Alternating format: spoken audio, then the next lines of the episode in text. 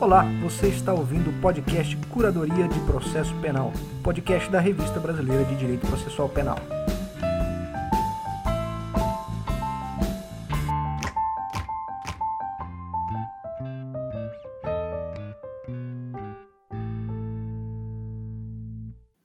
Vamos começar. Meu nome é Rafael de Deus Garcia e hoje estou aqui ao lado de Manuela Abá Valença, editora assistente da RBDPP e professora de Direito da Federal de Pernambuco, recebendo Viviane Babuglio para uma conversa sobre o regime aberto.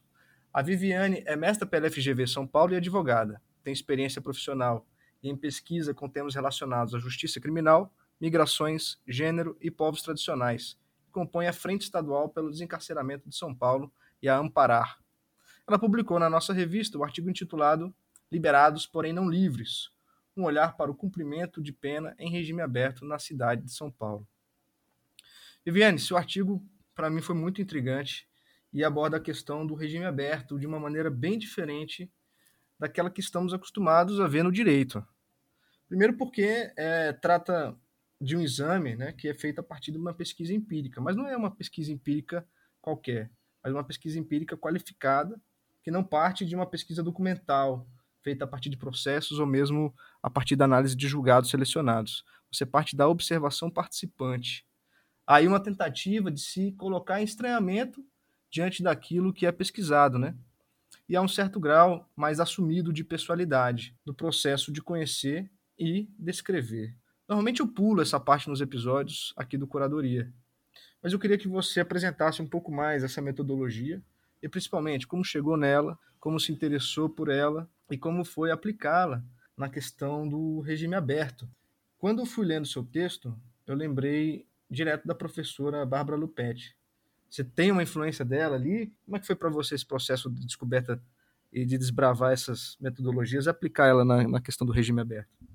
É, então, Rafael, esse artigo ele foi feito durante o, o mestrado e, e aí acabou que eu fui privilegiada pelo fato de que eu estava fazendo mestrado trabalhando com o estudo de caso, e nesse estudo de caso eu teria vários caminhos assim para seguir. Um deles era de fato a pesquisa documental, e o outro era um pouco entender a minha proximidade com a protagonista do caso, que era uma mulher que nessa época é, cumpria pena em regime aberto, e como traduzir um pouco dessa relação com ela, né, para explicando que os percursos da pesquisa. Então, eu acabei sem, eu falei que eu fui privilegiada porque essa curiosidade de entender um pouco mais o funcionamento do regime aberto em São Paulo veio do contato justamente com, com a Eliane, que é o nome fictício da, da protagonista do estudo de caso que eu pude fazer no mestrado. E aí foi por esse encontro com ela, né? Um, um dos dias ela estava é, um pouco aflita, porque ela ia assinar é, e assinar, né, que é o que a gente fala no, no, no artigo sobre as pessoas que estão em regime aberto e precisam comparecer periodicamente ao fórum, e ela tinha atrasado alguns dias, e aí perguntou se eu não iria com ela. Acabou que foi. Eu acabei indo mais de.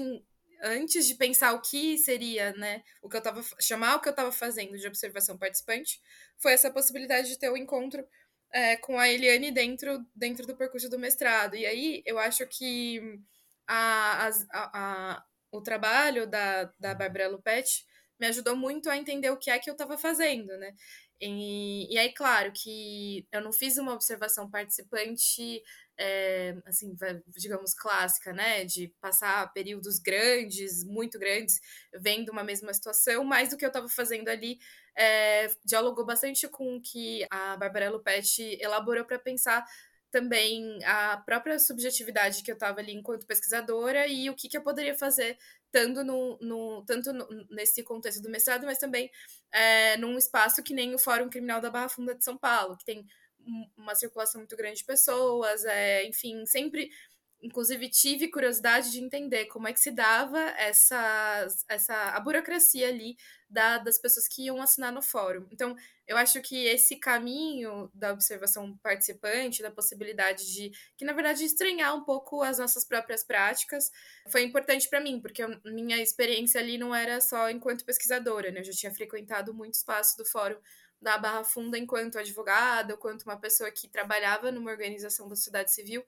E eu acompanhava várias pessoas que, que justamente estavam sobre esse tipo de regime. E aí eu acho que essa possibilidade de, do uso desse tipo de metodologia e levar ela para dentro do direito foi essencial para justamente é, poder mostrar que esses caminhos todos que eu estava antes, eles não eles é, esses caminhos de advogado, enfim, de várias funções assim diferentes da vida, eles não davam para ser esquecidos ali quando eu estava sendo também pesquisadora, né? Então acho que foi muito esse essa possibilidade de refletir é, o, o, campo, né? Mas também uma forma de mostrar que eu não estava ali inventando nada, né? Era uma, uma situação que sempre existiu e que eu já tinha eu mesma vivenciado, mas talvez para demarcar que eu estava ali como pesquisadora foi necessário é, usar o método da observação participante, como a, a Bárbara Lupetti fala, de estranhar as práticas que a gente que está dentro do direito, né? ainda mais exercendo outros tipos de profissões, a gente acaba naturalizando muito as práticas, né, do, dos balcões de fórum, das filas, é, da própria possibilidade, né, eu como advogada, de entrar e sair do fórum sem passar pela fila, foi uma coisa que eu decidi não fazer esses dias que eu tava lá, então eu não estava usando a fila de advogada, estava indo na fila como qualquer outra pessoa, enfim, aí acho que foi um pouco essa, esse exercício, assim, de mudar o processo de investigação para entender também a vivência das pessoas ali naquele espaço. E se você for tentar entender o regime aberto pelos livros, pelos manuais de direito penal, teoria da pena, você vai ficar bem distante da realidade, né? Então eu queria é, pedir para você, que eu sei que é um enorme desafio, é tentar dizer assim, tá, como é que é o regime aberto na prática? Como é que ele é vivido e o foco que você dá, né, como que ele é percebido ali, sentido, é pelas pessoas apenadas pela justiça. Pensar o regime aberto a partir da perspectiva de quem vive a punição veio muito de uma curiosidade que começou na época da graduação, quando eu tive a possibilidade de estudar a prisão domiciliar. E aí eu fui entender que nessa época, apesar de eu estar focando na prisão domiciliar substitutiva da prisão preventiva, é, os manuais falavam muito da prisão domiciliar como substitutiva do, do regime aberto também. É, e muito sobre, a partir dessa crítica de que boa parte dos estados brasileiros, que é o caso de São Paulo, onde eu estava estudando, não tem um estabelecimento prisional, que seria a casa de albergado, que dispõe a LEP. E aí, é, essa possibilidade de entender melhor né, as, a, as limitações do regime aberto também trouxe essa curiosidade de poder e, e dar mais significados do que significa viver essa punição. Então, quando eu, durante o, o mestrado, estava em diálogo com a, com a Eliane, que justamente vivia sobre o regime aberto, ela era uma pessoa que ali eu podia ver um pouco das, né, das, da, das, das nuances que tá sob essa restrição trazia para a vida dela, que era, por exemplo, ela tinha receio de sair de casa durante a noite. Mesmo no nosso próprio encontro com, no fórum, né, veio desse medo de estar tá assinando na data errada. Então, eu acho que para as pessoas que vivem sob esse tipo de de regime, é, o, acho que o, grande, pelo menos aqui em São Paulo, e aí acho que vai ser, é interessante pensar também como que isso se dá em outros estados, mas aqui é o medo das pessoas de errar o dia do fórum, de o juiz regredir de regime por conta de a pessoa perder a carteirinha, né, que é um papel, né, até nessa época que, que eu fazia o artigo, era um papel que podia perder, podia rasgar, né, essa pessoa podia ser furtada, enfim. E às vezes esse papel não dialogava necessariamente com os sistemas. E aí eu acho que o regime aberto também, para quem vive em situações em que a pessoa tá numa vive numa casa em que tem outras pessoas sobre outros tipos de restrição de liberdade ou em regiões da cidade em que são muito mais visadas pela polícia por outras é, formas de atuação assim mais ostensivas, também coloca a pessoa a estar tá muito mais exposta. Eu acho que esse é o tipo de, é, de nuance que não chega nas instituições da justiça. Então, a gente vai, vai ler os, as doutrinas, é, jurídicas e algumas delas têm a noção de que o fato de não existir em boa parte dos estados brasileiros as casas de albergado é, significa que as pessoas não estão sendo punidas, né? Quando na verdade tem toda um, uma, uma estrutura é, que, enfim, é um, um, aparato aí que não, que não acolhe de nenhuma forma quem tem esse tipo de antecedente penal. Então acho que tem um pouco dessa vivência também da própria, assim, São Paulo tem muito a humilhação, assim, que é você tá perto de um de, de um fórum, né, um dos maiores da América Latina, em que as pessoas tem que passar boa parte do dia delas nessa fila e é, ser maltratada por, por funcionários ou não ser bem orientadas, enfim. Acho que tem, tem muitas coisas que, nesse caso, a gente consegue atrelar também esse tipo de punição a um sofrimento. É, bom, primeiramente, é uma alegria participar desse podcast com, com Viviane, é, a partir de um texto que eu acredito que para a revista ele, ele foi uma grande contribuição, por isso que Rafael mencionou né, a qualidade da pesquisa empírica, mas também por falar em execução penal, né, porque é, dentro das reflexões sobre processo penal, é, execução penal parece não fazer parte, embora seja parte desse, desse continuar da persecução, né? E a gente não, acaba não refletindo muito sobre é, vários aspectos da execução. E aí, dentro da execução, regime aberto, eu, eu vou confessar, Viviane, que eu acho que esse foi o primeiro texto é, em que eu vi um, um, uma pesquisa sobre regime aberto, né? A gente tem pesquisa sobre outras modalidades de cumprimento de medida em meio aberto, como as penas alternativas, no caso dos adolescentes, as medidas socioeducativas em meio aberto, etc. Mas regime aberto é, me parecia sempre aquela coisa residual ali, ah, não tem casa de albergado, pronto, né? E eu acho que você, ao fazer isso, retira esse regime da invisibilidade, trazendo elementos muito importantes para esse debate, né? E uma das coisas que me chamou a atenção no seu texto é, primeiro, assim, a, a minúcia da sua descrição sobre esse cotidiano do cumprimento, que nos dá um pouco a dimensão de que há pessoas livres e de fato não liberadas, porque elas estão ali com vários ônus, né, sendo realizados. Eu fiquei imaginando quando você descrevia a fila, o tamanho dessa fila, e ao mesmo tempo a expectativa da maioria das pessoas que passavam de que ali está a fila dos cumpridores, né? É, então tem uma série de, enfim, uma série de exposições que de algum modo vão compor aí esse cotidiano de ir até o fórum, fora perder o dia de trabalho, né? Você chega a falar de uma pessoa que diz que passava horas e que às vezes dizia que não, e não queria ficar e ia voltar, ou seja, da perspectiva de quem está cumprindo, é, é, evidente uma pena, né, uma penalização é, que, que, que, continua, apesar de não mais dentro de um sistema penitenciário. Ao mesmo tempo, o medo de voltar para esse sistema, né? Que parece sempre ser evidentemente muito pior. E, e aí, por outro lado, esses juristas, é, nosso campo, que de algum modo está totalmente apartado desse cotidiano que você traz, né, e descreve, e aí a importância do artigo, é um cotidiano para dizer a impunidade. Ou seja, passou do regime semiaberto, você está livre e não tem mais nada a fazer. E entre uma e, e, aí fora tudo isso, o próprio fórum parece não, não estar nem num lugar nem em outro, né? Ele, ele cumpre ali o fórum que eu digo é como se organizam as, as organizações ali, as instituições naquele espaço representado pelo fórum, parece que é, cumpre aqui essa assinatura e ao mesmo tempo é, não tem um acolhimento mais integral. Então, é, vira um ritual realmente burocrático de assinatura, que para quem está indo assinar é um engodo, é um problema. É, é para quem não está indo e não está ali, é simplesmente impunidade. E aí eu fico me perguntando quais são os sentidos né, partilhados sobre o regime aberto, que podem até dificultar, por exemplo, uma eventual concessão desse regime. Né? Porque se de algum modo a, o que vai predominar em termos de sentido é a impunidade e ao mesmo tempo não se dá credibilidade a esse regime porque ele parece não estar articulado a uma rede ou a outras instituições, é, arranjos institucionais que pudessem tornar esse, esse cumprimento um cumprimento melhor acompanhado, talvez nem precisar ir no fórum, é, enfim, que, que desenhos seriam possíveis, é, é, como se fosse um descrédito total, e aí no final das contas a gente chega num descrédito total de, um, de uma medida de meio aberto, né, que é prisão, mas que está em meio aberto. E aí eu, eu fiquei curiosa de, de saber de ti, assim, que como tu fez essa coisa de ir até lá, é, você conseguiu captar bem essa percepção dos cumpridores, de quem estava ali é, é, se queixando dessas dificuldades, etc. Ao mesmo tempo, na doutrina, esse lugar de, olha, isso aqui não vale de nada, não está acontecendo. As pessoas que estavam ali, que não eram nem cumpridores e não são juristas, né? Você teve a oportunidade de conversar é, com outros sujeitos e, e, quais eram os sentidos que eles partilhavam sobre esse regime.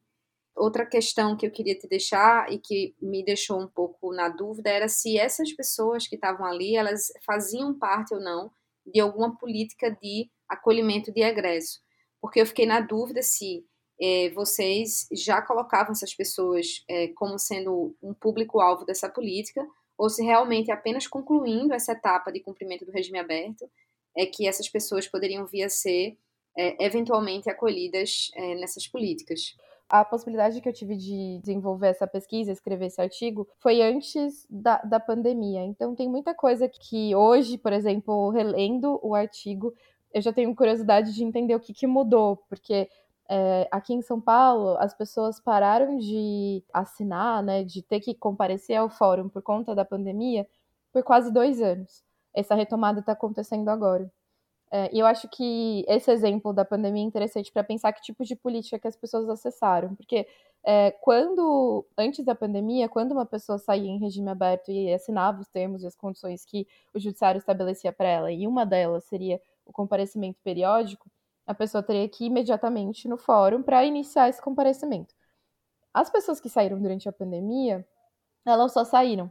Então, uma, né, e, e acho que nesse contato que eu tenho com muitas pessoas que fazem parte de é, coletivos de familiares de pessoas presas ou sobreviventes do sistema prisional, vinham sempre perguntar: nossa, mas está tudo certo? Eu, eu, eu, preciso fazer alguma coisa? Eu saí da prisão, mas não, não, né? Enfim, e eu, e eu tinha a, a expectativa de que esse período de dois anos seria um período também de reflexão da própria política judiciária, de entender o que, que aquela prática que não estava sendo feita há dois anos, né, que era a, é, essa, essas filas, esse atendimento dessa forma, é, será que ele, eles não vão refletir em pensar uma coisa diferente, né? Que nem você, você trouxe uma possibilidade de outro tipo de, de, de, de, cumprir essa, essa punição que seja uma forma de minimamente orientar mais e acolher as pessoas.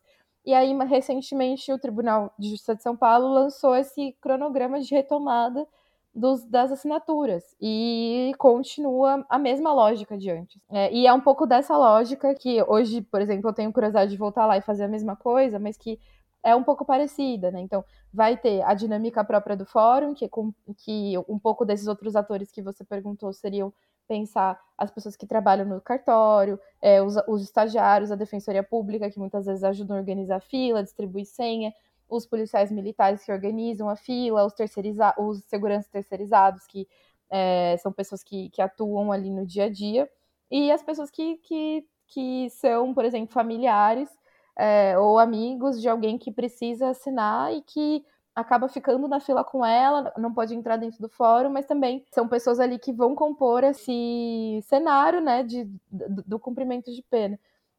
Então, acho que existia política de, de, de, de atendimento, né, de orientação, ela existe, não no âmbito do judiciário. A Secretaria de Administração Penitenciária de São Paulo tem uma política de atendimento às pessoas que eles denominam como egressas do sistema prisional, e aí entraria também quem assina no fórum, né? É usando esse termo que está que tá no artigo, que é o que as pessoas falam sempre, ah, preciso assinar, não fui assinar, o que acontece? É... Mas é uma política pouco acessada, porque é isso, é, é, é difícil que as pessoas queiram acessar a própria política que está inserida da um, no mesmo espaço que que prendeu elas, né? E aí acho que esse é um pouco do contrassenso que, da, da política que está disponível. E aí acho que tem, tem também uma, um outro ponto que é o fato das pessoas que estão assinando no fórum, elas não entram na, nas estatísticas, que sejam as estatísticas do, do, do DPEM, né, do Departamento Penitenciário Nacional, sobre quem cumpre regime aberto, elas abarcam as pessoas que estão principalmente em, em prisão domiciliar propriamente dita, é, ou nas casas de albergado em si, né, nos estabelecimentos prisionais. E, então, essas pessoas todas que não estão com outro tipo de. Não estão com tornozeleira, por exemplo, não estão com, com regime aberto, com outro tipo de restrição, elas não entram nas estatísticas. Então, até é, eu acho que às vezes a, a, política não consegue se organizar e, e, e, a possibilidade de ir no fórum e entender um pouco mais a dinâmica de funcionamento foi justamente entender que é, a, parece que essas pessoas não existem. Mas, por exemplo, fui por curiosidade, né? Coloquei o endereço da fila no Google e aí você consegue no, no Google Maps, então você consegue ver ela nos anos. E aí esse mesmo lugar tem sempre uma fila na frente. E, e tá, né, existe essa, esse registro na internet. Né? Você entra no Maps e vê isso. Mas para fins da política mesmo, né, que seja âmbito judiciário, do, do, do, do município, né, do estado, não tem, é, é, ela não, não tá, não virou estatística, né? Não é uma coisa que, que as pessoas pensam que devem ser de uma política. Mas aí eu acho que é justamente, né, pensar como que esses entes todos que se relacionam no cumprimento do meio aberto, que seja o Estado é, e o município dali onde está o fórum, de onde a pessoa vive, é, como é que poderia, no mínimo, ter uma, uma um, um, apoio. Acho que uma coisa que eu ouvi lá no, nesses dias que eu fui no fórum era muito também a dificuldade que as pessoas têm de se deslocar até essa região. Né? E, e antes da pandemia, o, o Tribunal de Justiça de São Paulo estava começando um processo de descentralização das assinaturas. Por isso que eu acho que né, a gente pesquisa pouco a execução penal, menos ainda esse tipo de, de regime. Mas tem muito campo. É, e, e, agora, conversando com vocês e relendo o artigo, lembrando como foi aquela época, pensei, nossa, tem dois anos de, de pandemia aí, né, essa retomada, e, e muita curiosidade, né, do, de como que essas políticas estão sendo executadas agora e como que, é, como que esse tempo impactou também a vida da, da, das pessoas sobre, sobre essa condição. E, então, eu, eu, eu acho que é, esse momento do regime aberto, né, que seria em tese uma transição, né, para a pessoa terminar de fato de cumprir a pena, precisaria de um, acompanhamento maior, até porque as próprias decisões dos juízes, juízes, a, da, pelo menos a execução penal aqui de São Paulo, é, colocam como uma das condições a pessoa encontrar trabalho lícito em até 90 dias. E claro que na prática não, não tem uma fiscalização, né? Ah, a pessoa vai regredir se ela não tiver um emprego, porque a gente sabe que é, mas as pessoas vendo aquilo têm muito medo, né? Tem muito medo de, de como que vai comprovar uma, um, um trabalho informal. É, um juiz pode. É, era uma coisa que eu ouvi, né? É, o juiz pode mandar me prender se eu não estiver trabalhando. E a gente sabe que o contexto de vida que a gente vive hoje é, às vezes, impossível uma pessoa que acabou de sair do sistema prisional conseguir um emprego imediatamente. Ainda mais pensando numa conjuntura maior. E, então, acho que esse tipo de, de pesquisa que vai pensar né, o, um, esse momento da saída da prisão, que seja imediatamente da saída, ou né, mas pessoas que passaram anos na prisão e saíram no, em regime aberto, é, é muito. É, é bem. Acho que toma uma proporção muito, muito maior para a gente entender os impactos né, do, do encarceramento a longo prazo na vida das pessoas e como que as instituições lidam com isso. E aí, em São Paulo, me deparei com, com essa estrutura é, que nessa época, né, dois anos atrás, estava bastante precarizada em relação a recursos é, dispendidos para é, organizar essa, as assinaturas ou os próprios processos que ainda eram físicos e, e como que isso, né, é, talvez durante a pandemia pode ter mudado, enfim. Então, Acho que tem, tem muito campo aí, pra, inclusive, para aproveitar esse momento, já que tive essa possibilidade de publicar o artigo, mas também de incentivar as pessoas a, a olharem mais para esse, esses outros momentos da pena, né? A gente poder contrastar o que está na, nas doutrinas, né? E muito nas decisões judiciais que aplicam regime aberto e poder trazer um pouco mais para a realidade das pessoas. E é isso, e aí que tá. Eu acho que essa é a chavinha de mostrar que mostrar a realidade das pessoas, que é, é, pensar a punição a partir da perspectiva de quem vive, tem que entrar dentro da, da ideia que a gente tem de sistema de justiça e de direito. Né? As pessoas que vivem a punição, elas compõem é isso que eu, de, que, que eu tô tentando defender nesse artigo e no mestrado, né? Essas pessoas, elas compõem a, a formação da execução penal ou da, da constituição do sistema de justiça, tanto quanto os atores concursados e remunerados para estar tá ali naquela posição. Né? Então, acho que esse é um pouco do, da ideia, trazer as pessoas para a centralidade da, que elas te, deveriam ter dentro do direito. É, é, Viviane, justamente pensando em determinado momento do teu texto, tu situa um pouco as decisões né, que, que decretam que concedem a concessão do regime, elas são decisões mais ou menos um pouco padrão, né, aquele chapão, oito condições tal, e elas parecem muito com as decisões justamente que concedem outras a, é, medidas alternativas, como, sei lá, é, é, liberdade provisória nas audiências de custódia, ou, que, ou decisões de sursi, enfim. E aí, embora o regime aberto não esteja dentro desse espectro de penas e medidas alternativas, é, você expõe uma realidade muito semelhante, sobretudo uma realidade de um baixo nível de articulação entre o judiciário e outras organizações para a criação dessa, desse fluxo é, e uma rede mesmo, né, de atendimento que pudesse realmente, talvez, acolher essas pessoas e aí, eventualmente, encaminhar para a vaga de trabalho, como você bem, bem colocou. E aí, é, me fez pensar a, é, um pouco na vulnerabilidade, né, que essas pessoas continuam é, estando justamente por serem pessoas apenadas, né, que estão cumprindo pena, e elas estão sujeitas a essa vulnerabilidade. Inclusive, é, de organizações de Estado, é, você bem colocar, se elas moram nessas casas ou se elas estão nessa condição, elas são mais visadas por polícia. Eventualmente, se elas forem abordadas e isso for detectado, elas vão é, é, talvez ter um tratamento diferente por serem pessoas né, que passaram pelo sistema, etc. Então, é, você é, chama atenção primeiro para que esse regime ele é uma pena, né? É, e ele é uma pena que, como as outras, expõe a vários tipos de de, de, de aprofundamento de vulnerabilidades ou de, ou de violências. E aí eu queria saber, assim, é, se nesse teu percurso você chegou a verificar ou a acompanhar pessoas ou histórias de pessoas, né, que tenham, durante o regime aberto, sofrido algum tipo de violência ou exação policial por estarem nessa condição, né, numa, numa vista numa, numa batida, numa abordagem, ou seja, se essa condição as vitimou em especial, sabe?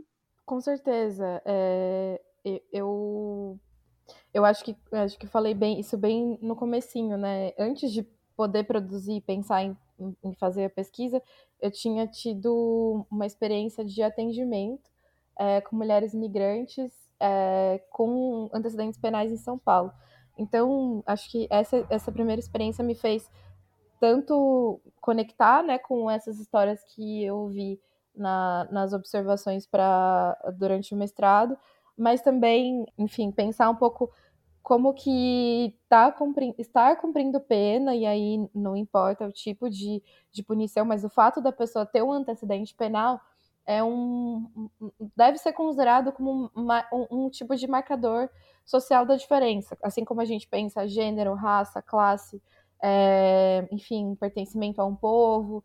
É, o, os antecedentes penais eles trazem também experiências que vão afetar o corpo, né? A vivência da pessoa num serviço público ou, ou na rua. Então eu ouvi sim histórias de pessoas que ou é, precisavam de orientações de, de instituições públicas, por exemplo, se elas é, perderam a carteira de assinaturas, o que, que eu faço agora? E aí tinham muito medo de ir até o fórum e serem presas. Acho que o medo é sempre esse, né? O, medo de regredir a, o cumprimento de pena por conta de uma coisa que às vezes foge do seu controle.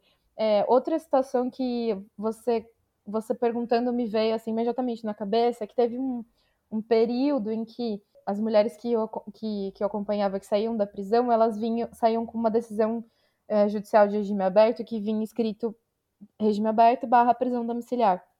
E aí é, teve um período que a Secretaria de, é, de Assistência Social aqui de São Paulo é, negava acolhimento, de, então, em abrigos para pessoas em situação de rua, nesse caso, mulheres migrantes, que vinham, né, que tinham decisões judiciais, que era muitas vezes o único documento que, poder, que identificava a pessoa aqui no Brasil, já que ela não tinha documento pessoal nem nada, e negavam a vaga de acolhimento público para ela por conta dessa dessa condição, né, de uma pessoa em regime aberto com prisão domiciliar junto. E isso foi uma, uma das coisas que eu acho que mais me, me chamou a atenção agora, de pensar que isso aconteceu, né, as pessoas foram é, proibidas de acessar um serviço público de atenção básica, que seria acolhimento mesmo, espaço para poder dormir, por conta do, do cumprimento de pena.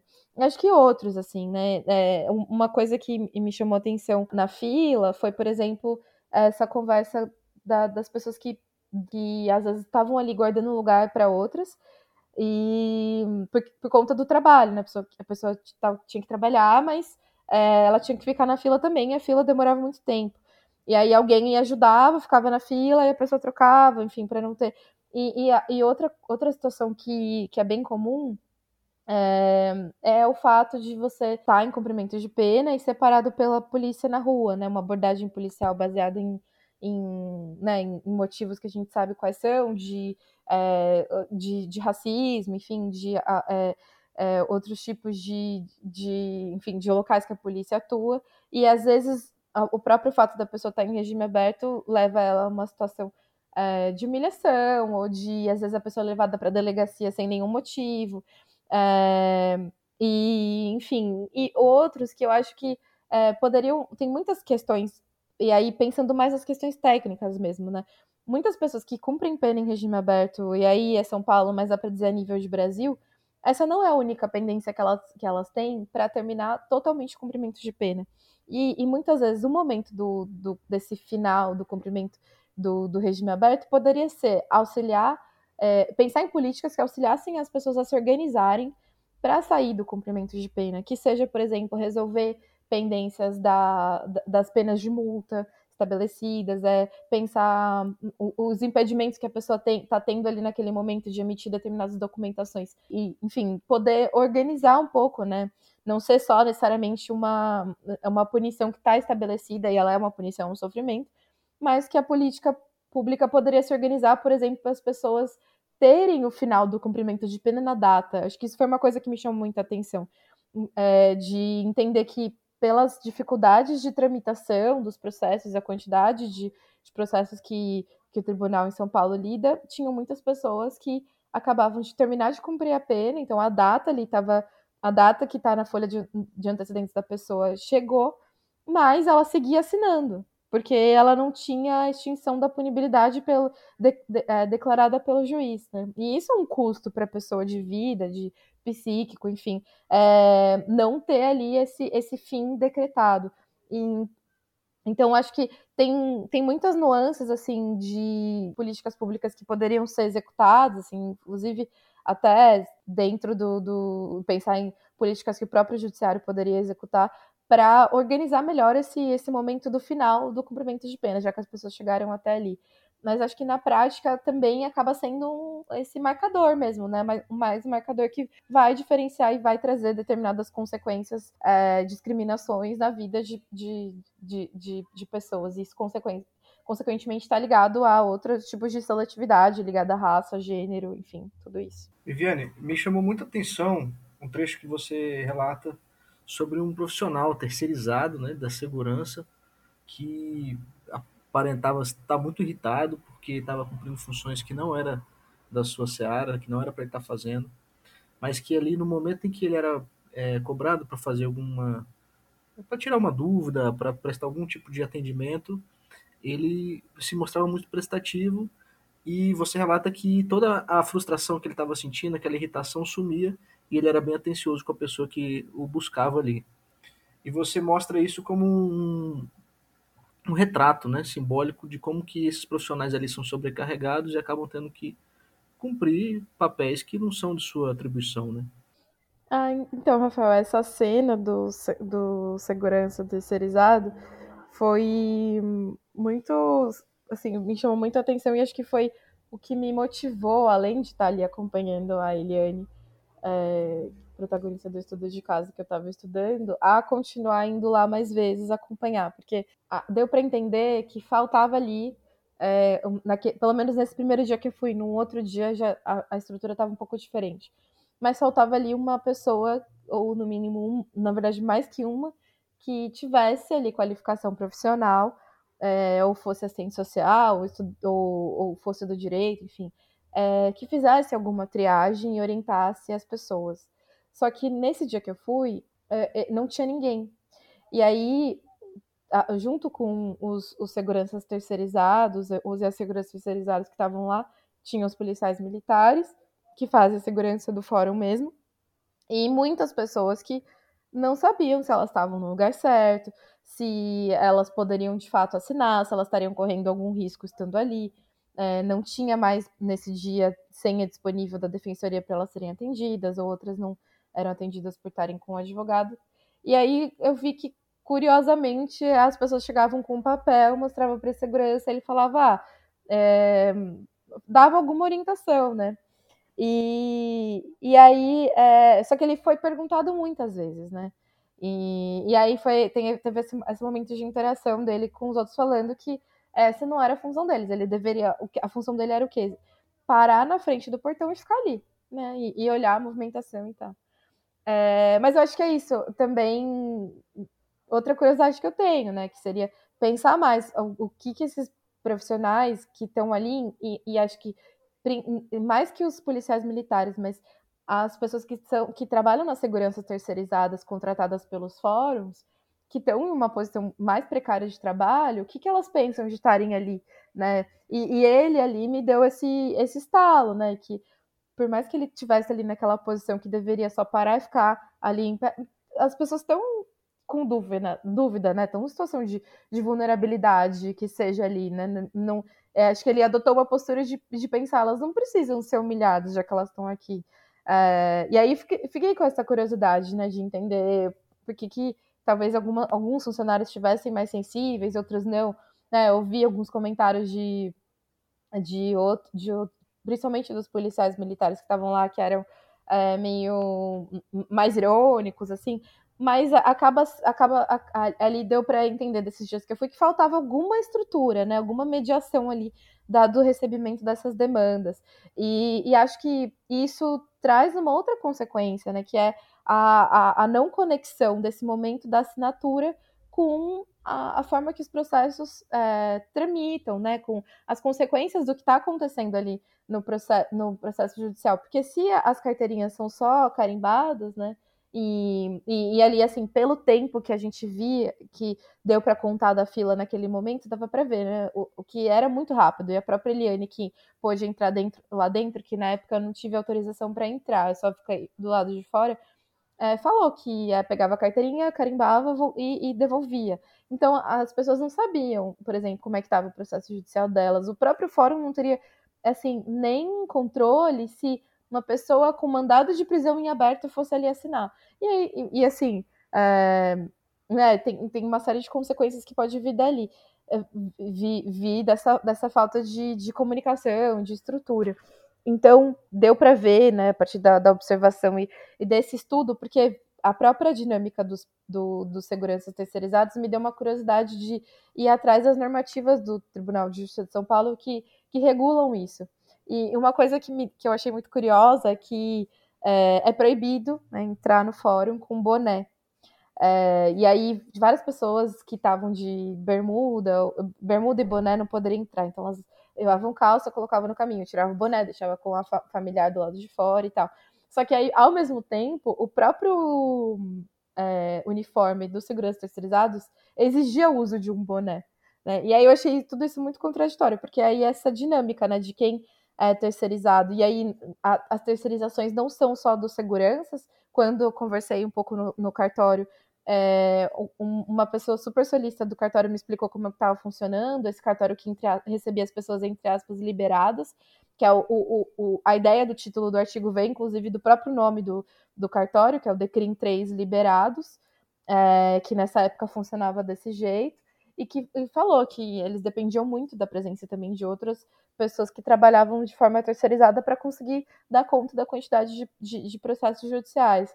E acho que, de novo, né, pensar, para mim, reler e aí estar tá aqui conversando com vocês, deixa essa curiosidade, né, de entender por que é que essa é a política que, que o tribunal escolhe adotar, né? Porque, porque não é, é, o, o, usar esse, essa estrutura que já existe de uma forma que seja mais próxima da realidade, né, de, da, da, das pessoas que vivem essa punição. Retomando um pouco da, da colocação que a Manuela trouxe, de, é, de que talvez se essa estrutura fosse outra, né, diferente, e juízes, juízas pudessem acessar, poderiam, inclusive, é, aplicar mais, né, essa medida do, do, do, do regime aberto, enfim, poderia ser, ter outro tipo de, de, de recepção dentro do judiciário considerações finais. Eu queria agradecer o convite é, para estar tá aqui falando do, do, artigo e a possibilidade de fazer esse diálogo com a Manuela e, e com o Rafael, um privilégio.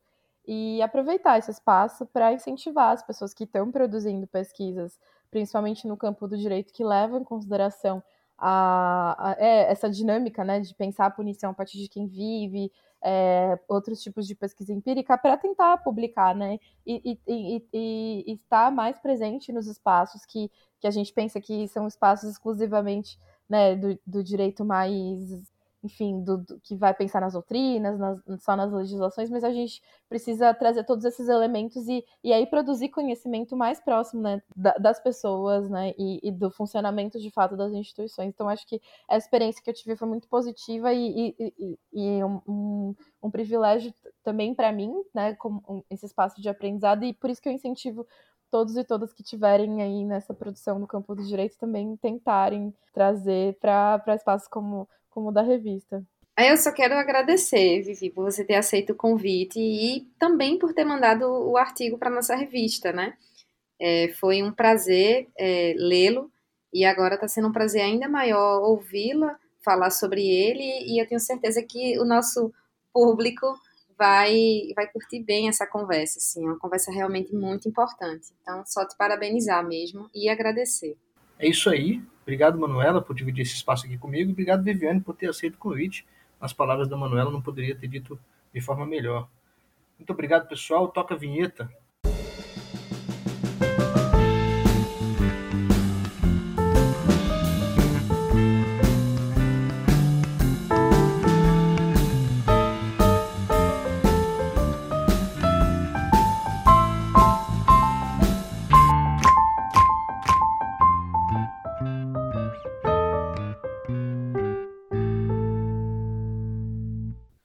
Curadoria de Processo Penal é um podcast produzido pela Revista Brasileira de Direito Processual Penal, a RBDPP, e é tocado por mim, Rafael de Deus Garcia. A vinheta é minha e de Bia Nobre. A arte visual é de Kaique Ribeiro.